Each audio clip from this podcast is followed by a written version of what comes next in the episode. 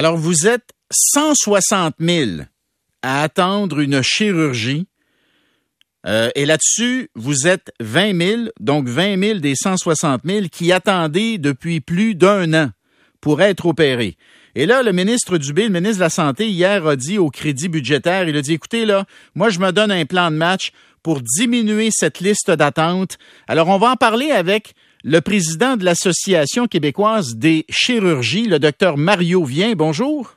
Bonjour, Alors, prenons-les un par un. D'abord, le ministre Dubé dit, écoutez, actuellement, il y a 20 000 Québécois qui attendent depuis plus d'un an pour être opérés. Moi, je veux que d'ici un an, on ramène ce chiffre de 20 000 à 3 000, c'est-à-dire le niveau qu'il était avant la pandémie. Est-ce que c'est possible? Écoutez, euh, pour avoir eu la même question il y a à peu près 18 mois euh, en entrevue, je disais que le ministre Dubé est un peu optimiste. Alors, je vais dans le même sens. Le ministre Dubé est encore un peu optimiste dans ses prédictions. Pourquoi?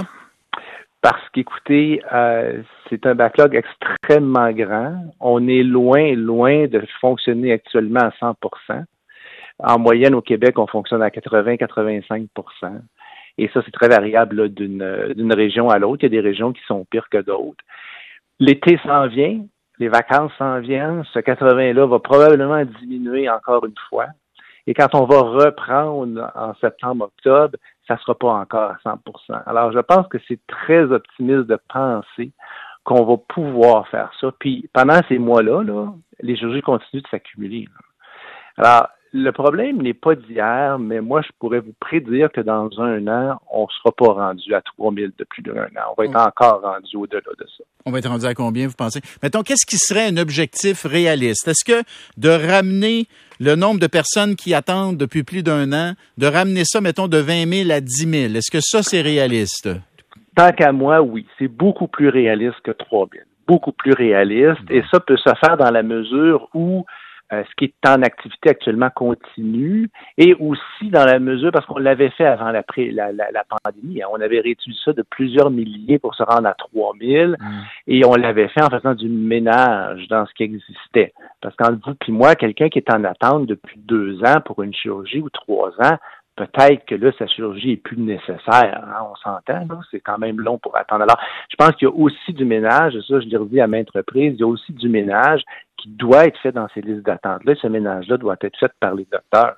Et qu'est-ce qui arrive quand vous dites, là, la personne qui attend depuis deux, trois ans, peut-être que sa chirurgie n'est plus nécessaire, c'est-tu parce qu'elle est décédée? Ben, ça peut être, effectivement, ça peut être que la personne est décédée, ça peut être que la, personne est allée vers d'autres thérapies, ça peut être, écoute, il y a plusieurs raisons, mais je pense qu'il faut faire, puis si je vous dis ça, c'est parce qu'on a eu cette expérience-là, puis on l'a fait, cette expérience-là, avant la pandémie. On a été capable, il y a des gens qui sont, vont se faire opérer aux États-Unis, il y a des gens, il y a toutes sortes de melting pot d'affaires qui font en sorte que oui, il peut arriver que si on fait du ménage, on va déjà diminuer le nombre de personnes en attente. OK puis rattraper d'ici deux à trois ans le retard pour l'ensemble des 160 000 euh, chirurgies en attente. Vous allez me répondre que c'est pas réaliste ça non plus? Non, c'est pas réaliste du tout, du tout. Euh, euh, comme je vous dis, il y a un an, un an et demi, moi, dans ma tête, ça prendrait 5 à 10 ans. C'est ce que ça va prendre, d'après moi, 5 à 10 ans. Le réseau de la santé est trop fragile. Vous savez, le réseau de la santé, c'est un, un réseau de services. Hein. On choisit pas ce qu'on fait quand on veut. Hein. On choisit ce qui, on prend ce qui arrive. Alors, écoutez, les gens, il faut pas oublier, là, dans 5 ans, 10 ans, là, la, la, la population, elle rajeunit pas, là.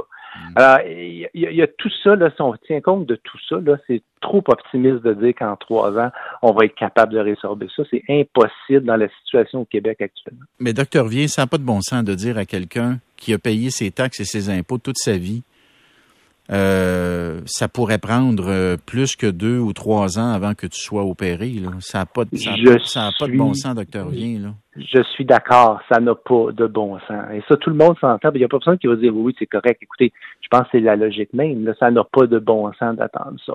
Mais vous savez, on a au Québec un réseau vieillissant. Euh, est-ce qu'il y aura des choix à faire? Je ne sais pas. Actuellement, on utilise beaucoup les cliniques dites privées qui, je pense, sont importante jusqu'à un certain poids. Ça, c'est les cliniques, les cliniques avec lesquelles le réseau public a, une entente. Il y en aurait, il y en aurait une vingtaine selon le ministre de la Santé. Et euh, on se présente là avec notre carte d'assurance maladie. Là, on paye pas quand on arrive là. Là, c'est comme si dans le fond on se faisait opérer à l'hôpital, sauf qu'on se fait opérer dans une clinique privée. Ça pour vous, ça fonctionne, il faut continuer. Est-ce qu'il faut en avoir plus de ce, de ce type de, de clinique privée? Bon, écoutez, je pense qu'il faut, je voudrais juste me faire une précision sur le sur le terme. C'est sûr qu'on utilise privé, mais comme vous venez bien de le dire, c'est pas vraiment privé. Hein. On s'entend là, c'est le ministère qui prend des ententes mm. avec des installations où il y a des blocs opératoires. Évidemment, ces installations-là appartiennent à des gens, mais c'est tout ça, c'est payé par le ministère, là. Puis ces cliniques-là ne marchent pas à perte, là. Alors, c'est de l'argent du, monde, de, tout le monde qui est là. La problématique de ces cliniques-là, puis je vais vous donner un exemple, puis tout le monde va comprendre aisément, on peut pas faire de chirurgie cardiaque là, dans ces cliniques-là. Parce qu'ils n'ont pas, le, pas les plateaux techniques, ils n'ont pas ben, pas l'équipement, dans le fond, pour euh, des opérations qui sont trop complexes. si jamais il y a des complications, ils n'ont juste pas. les plateaux techniques qu'on a là-bas sont limités.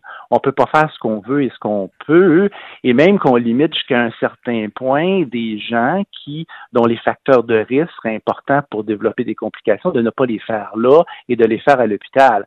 Fait que si on continue d'accentuer là-dessus, tout ce qu'on va faire, c'est qu'on va garder à l'hôpital seulement les patients excessivement malades, très malades, puis on fait des choses dans des CMS, parce que c'est les cliniques médicales spécialisées qu'on appelle, là, les, fameuses cliniques dites privées.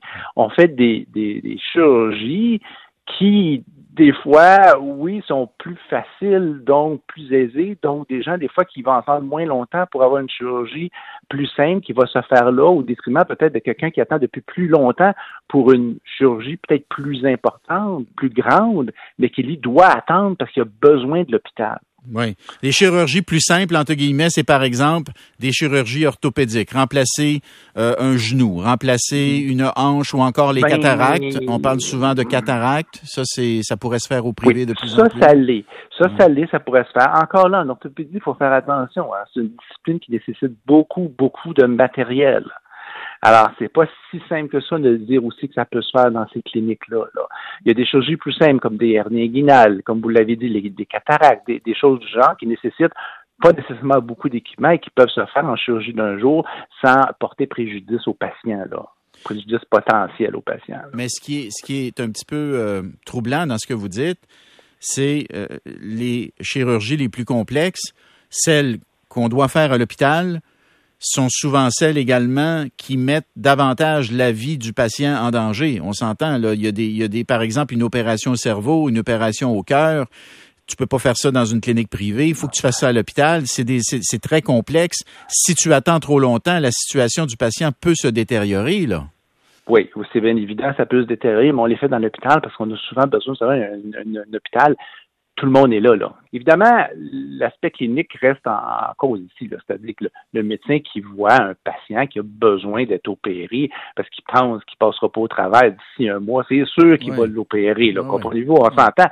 Mais ceci disant, en faisant ça, on retarde les autres aussi. Je ne sais pas si vous comprenez, c'est une roue qui roule là, à un moment donné, cette affaire-là. Là, puis l'autre affaire qu'il faut se, poser comme question, dans, puis je profite de l'occasion dans le réseau de la santé actuellement, dans les cliniques privées, là, il ne semble pas y avoir beaucoup, beaucoup de problèmes de personnel, hein, alors qu'il y a des salles d'opération qui sont vides dans nos hôpitaux. Alors? Alors, il faut peut-être poser la question, qu'est-ce qui fait qu'on n'est pas capable de combler par du personnel des installations qui appartiennent au, gouvernement, donc les établissements du Québec, et que dans les cliniques privées, on est capable d'avoir le personnel pour travailler là et faire fonctionner hypothèse, les Hypothèse de réponse du docteur Vien, c'est quoi? L'hypothèse de réponse, c'est la qualité du travail et les exigences qu'on fait dans le réseau de la santé pour le personnel qui y travaille. Alors, je pense que le gouvernement fera qu'il se mange beaucoup, beaucoup là-dessus. Et ça fait partie aussi, je pense, de ce que le, ministre a dit hier. les exigences, vous voulez dire quoi? Donnez-moi des exemples concrets. Les ben, exigences, par exemple, de faire deux quarts de travail, de faire du temps supplémentaire obligatoire, c'est de ça dont vous parlez? Exactement, c'est de ça que je parle. C'est toute cette qualité-là, là, et, et, je pense qu'on n'inventera rien, là, hein, parce que si on regarde ailleurs, un peu plus loin, dans les autres provinces, puis ailleurs dans les autres pays, on, a l'impression que, juste pour nous dire le temps obligatoire, là, ça n'existe pas, là, ça. Fait qu'il y a un moyen de réorganiser le réseau de la santé pour que ça soit plus agréable pour tout le personnel pour y travailler. Parce que ça, c'est pas nécessairement le cas. Et de cette manière-là, on pourrait peut-être combler une partie de la pénurie, de notamment d'infirmières que nous vivons présentement. Ça serait. Ben, c'est ça, qu'il faut. C'est ça qu'il faut. C'est ça le problème. C'est de combler ça. Le jour où on aura 100% des salles d'opération qui vont fonctionner au Québec, là, bravo. Puis on va descendre. C'est là que la liste d'attente va se mettre à diminuer beaucoup plus rapidement que, que, présentement. Ben, c'est hein, d'abord. Diriez-vous que c'est d'abord un problème d'infirmières? Si on avait tous nos postes d'infirmières comblés, on pourrait diminuer euh, à un rythme beaucoup plus rapide les listes d'attente? Je pense qu'on peut pas euh, diminuer ça seulement au personnel infirmier. Vous savez, c'est une grosse boîte. Ça fonctionne à un hôpital, là. Ça, ça dépend des techniciens dans toutes les sortes. Vous en avez dans tous les domaines, dans toutes les spécialités. Il faut que tout ce monde-là soit là pour que ça fonctionne. Dès qu'il y a un moment donné du monde qui manque en quelque part, là, ça, s'arrête. La, la, la, la, route diminue. Fait que c'est pas juste les infirmières, c'est tout le personnel paramédical. C'est tout le personnel, les inalos, les pensez-y, les techniciens en radiologie, là. Il y en a du monde là-dedans. Là. Oui, fait que c'est pas juste des infirmières qu'il va falloir recruter. C'est ça que vous non, c'est une grosse, c'est un gros chantier. Docteur Mario Vien, président de l'Association québécoise de chirurgie. Merci beaucoup. Ben, ça fait plaisir. Au revoir.